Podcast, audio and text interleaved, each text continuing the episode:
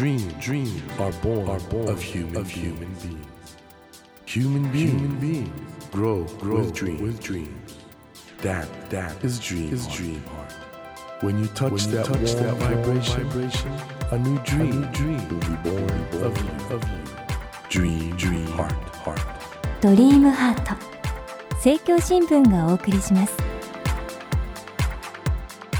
皆さん明けましておめでとうございます茂木健一郎です。この番組は日本そして世界で活躍されている方々をゲストにお迎えしその方の挑戦にそして夢に迫っていきます。本年もどうぞよろしくお願いいたします。さあ今夜も東京大学教授で社会学者の吉見俊也さんをお迎えします。吉見さんは東京都のご出身。2004年より東京大学大学院情報学館教授にまた2011年からは東京大学副学長を兼任されていらっしゃいます。演劇論的なアプローチを基礎に日本におけるカルチュアル・スタディーズの中心的な存在として先駆的な役割を果たしてきた方です。今夜は吉見先生の人生を振り返ってみたいと思います。また今後の夢についても伺っていきます。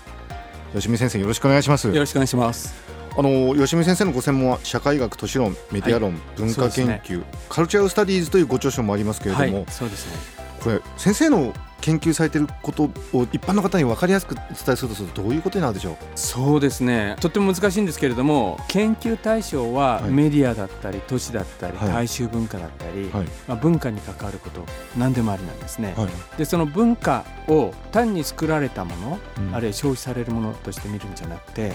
演劇論的アプローチっていうふうに言っているんですけれどもさまざまな人々や社会がこうインタラクティブに関わり合う中で生まれたり形を変えていったりする。そういうその文化。でそれをこう、一つ一つの現場で見ていこうということで、これまで都市の盛り場だとか、博覧会だとか、それからテレビやそのメディアのさまざまな現象だとか、そういうことについての分析をしてきました。博覧会ってことになりますとね、はい、今度また大阪で2度目のバンコク博覧会をやろうみたいな動きもありまして、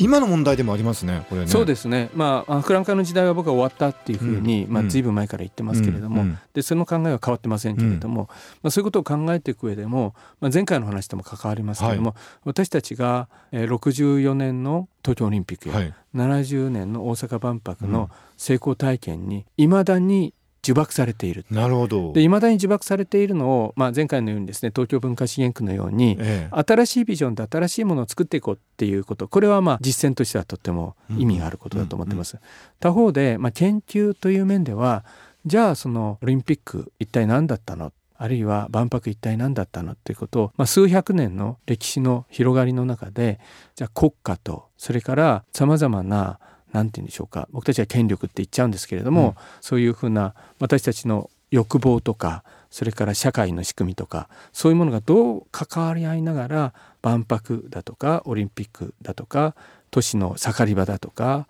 それから映画館だとかそういうものが出来上がってきたのかを長いスパンの中で考え直してみる。これはまあむしろ研究に属することで。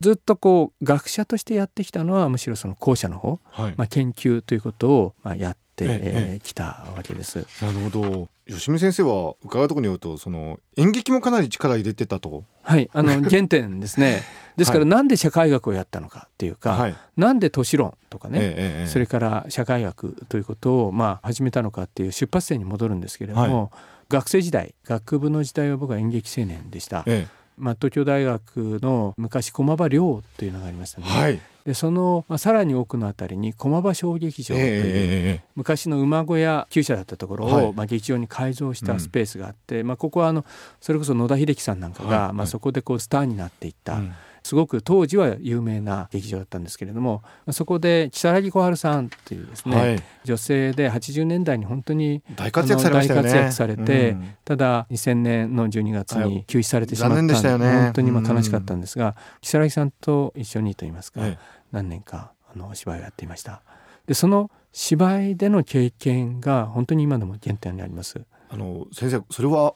役者もやられたってことですか？役者は僕はあんまりね才能ないから。いやいやいや。ただ ただですね脚本書かれて？あの千代さんと共同演出なんかもしました、はい、演劇ってなんでそんなに魅力があったのかっていうと、ええ、一つの同じ台本で例えば14回とか20回とかやるわけじゃないですか。はい、だけれども同じ台本でも一回一回出来上がってくるドラマって一回一回全部違うじゃないですか。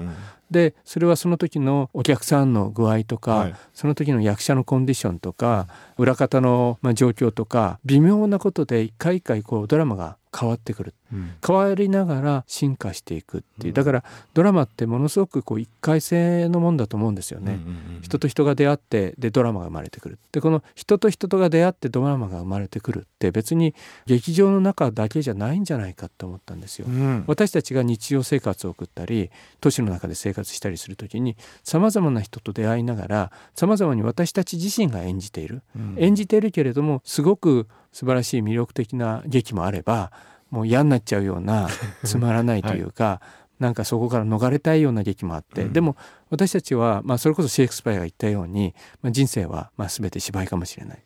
この世は全て劇場かもしれない、うん、でもさまざまな劇場の中であるいはさまざまなドラマを私たちが演じながら社会が成り立っているとすればそのドラマとかその劇場はどういうふうに成り立っているのかということを社会学という学問の中で考えてみたいというふうに思うようになったんです。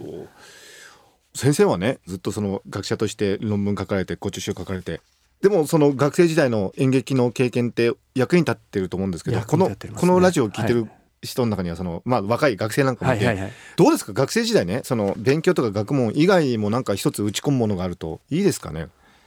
あってもなくてもいいと思うんですあってもなくてもはい、でも今これは無駄だと思っていることが、うん、長い目で見るとものすごく役に立つってすごく多いと思うんですよ、はいはい、だから今役に立つと思っているものだけやっていると結構長続きしなかったりするんじゃないかな。これ先生大学のあり方もそうですよね、はい、いわゆる役に立つ学問だけでは、はい、はい、そう思います。あの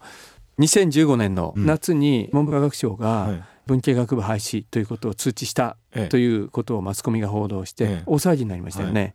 であの報道は相当メディアが、まあ、先走ってといいますか、うん、古代に報道したっていうのでメディアの側に相当問題があるんですけれども、ただここ10年、うん、15年人文社会科学系の学問がかなり何て言うんですか追い詰められていったというか、うん、非常にこう自利品になっていった歴史が、まあ、10年15年単位であると思います。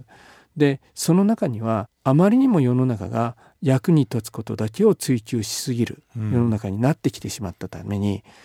本当はもっと長い目で考えてきた時には、うん、もっと役に立つものを見失ってきちゃったっていうことがもっと役に立つもの。はい。あるんじゃないか長い目で見て長い目で見てもっと役に立つもの。がある。で文系学部廃止の衝撃という本を集英写真賞出したんですけど、はいはい、大変話題になりましたけども反響というか、まあ、いろんなあのご意見いただいて、ええまあ、すごくそれだけ読んでくださったっていうのは嬉しかったですね。はいはいはい、この本の中であの一番言いたかったことはもちろんそのマスコミの、まあ、やや古代な報道っていうものの問題点を指摘もしたしそれから文系の諸学部が2000年前後つまり大学が、まあ、いわゆる国立大学がですねえー、法人化されていくあたりから文系が非常に苦しくなっていくプロセスも説明したんですけれども、うん、ただ一番言いたかったことは世の中の人たちの中に、うん、つまり日本の多くの日本の人たちの中に子供息子や娘を行かせるんだったら理系の方がいいよねとか、まあ、高校生たちも、まあ、就職のことを考えたら理系に進んだ方がいいよねとかね、うん、それから理系は役に立つけれども文系やっぱり役に立たないよねって思ってしまっている、うん、まあ、通念といいますか、はいはい、常識のようなものが広がってるんじゃないかと思います。うん、でこれに対してちょっと違うんじゃないかっていうことを言いたかったんですね。文系は役に立たないっていうふうに思っている皆さんがそこにいるとしたらばその役に立つ役に立たないっていうこう考え方そのものが狭すぎるんだっていう前提が間違ってる前提が間違ってるって、それを言うべきだっていうそういうことをまあこの本の中ではまあもう少し深い形でまあ議論をしていったんですね。ぜひ皆さんまだお読みになってない方はこれ集英写真書ですよね。はいそうです。文系学部廃止の衝撃。ぜひお読みいただきたいんですけど先生、はい、あのー、この番組のテーマがドリームハートということで夢なんですね。ああそうですね。で吉見先生の夢なんでしょう？今後の。あのすごい難しい質問なんですけれども。僕あの20代は演劇青年でした、はい、お芝居のことをずっと考えてました、はいはい、30代は先ほどちょっと出てたんですけども「盛り場の研究」はいはい「都市のドラマトゥルギー」っていう本でそれで先生有名になりましたもんね世の中に出てって、はいはい、ですから都市論やメディア論の新しい研究者という世代、新しい世代の研究者ということで、まあ、随分いろんな議論をさせていただきました。で40代になると今度はカルチュラルスタディーズを始めて、はいはい、あれも大ブームでしたよね。えー、カルチュラルスタディーズありがとうございます。はい、それでこれ特に海外に行くことがすごく増えたんですね。うん、中国や台湾や韓国やシンガポールや東南アジアのこういうこう友達の輪がすごく増えて、はいはい、でまあそういうこの英語の会議で海外に行ってやる機会がすごく増えたので、まあある種40代で自分を国際化してきたと思います。うんうんで50代は突然その、まあ、今の情報学館の学館長、部局長になってしまったり大学の副学長になったり、大学のアドミニストレーションに、まあ、多少なりとも関わりました。でもうすぐ今私59歳ですから、もうすぐ60なんですね。この次の10年何やるかを今考えてます。何されます、えー、ただ一つ宣言してるのは、はい、あの毎年3冊ずつ本を書き続ける。短調を書き続ける。かなりすごいことですね。そうすると、まあ、あのいつ死ぬか分かんないんですけれどもあと15年生きられたら45冊だから、えー、これ出版社は喜ぶでしょうけどね出版社に宣言してますので なんとかそれを実現していきたいというのが。それで書きたいことがあるってことですか、書きたいことあります。あの今までまあ10年間あの大学にものすごく時間を使ってきたんですね。大学のまあ要するにアドミニ的なことに自分の時間結構使ってきましたから。次の10年は、まあ、自分の人生の中でもちょっと終盤に入りかけてますから書きたいことをちゃんと書き残して死にたい。吉見先生あの吉見ファンにちょっとだけ あのリークというかどういう例えばテーマでお書きお書きになる予定ですか？ぜひ。次か次ぐらいに出そうとしているのは、ええはい。はい、世界は25年ごとに変化してきた。しこれからも25年ごとに変化していく。という吉見俊也の大予言みたいなそういうこれをちょっとご執筆さ始められてはいはいはい、はい、あのまあなんで25年なのかっていう説明も本の中でしています。えで未来が見えちゃう、えー、2045年の世界や2070年の世界が見えちゃうみたいな。これちょっとた楽しみですねこれは、はい、そういう25年単位説、はい、これを16世紀まで戻って考えている。で16世紀と21世紀はとても似ていて16世紀って大航海時代と、えー、まあ、大航海時代が今のグローバリゼーションにつながるんですけれども、もう一つは16世紀はグーテンベルクの印刷革命ですで今のデジタル革命につながるんですよ、つまり16世紀と21世紀って似たことがたくさん起こってるんですよ。うんうんうんだとしたら22世紀とか23世紀を考えるときに17世紀あるいは21世紀後半以降を考えるときに、まあ、16世紀から17世紀にかけて何が起こってたのかっていうことをもう一回考え直してみるとまあ少し見えてくるんですよ。16世紀と21世紀が似ているのは偶然ではなくて近代という時代あるいは資本主義という社会に入っていくのが16世紀、う。ん、そこからちょっと出始めている外に出始めているのが21世紀。というふうに考えてみるとまあすごく大きなまあ、現在っていうか現代って今どういう時代なのっていうことがちょっと見えてくるんじゃないかって、そんなことを少しこれ先生ぜひちょっとね。2017年中には出そう。はいそうです。あそうですか。17年中には出します。ありがとうございます。あのということで本当にいろいろお話伺っててもやっぱり先生幅がやっぱ演劇もやられてたんでその幅がやっぱり深いなっていうのを改めて思いましたいやありがとうございます。本当にいろいろいやこちらこそ。楽しいお話ありがとうございます。ありがとうございました。ということでそろそろお別れの時間となってしまいました。ドリームハート今夜は東京大学教授で社会学者の吉見俊也さんをお迎えしました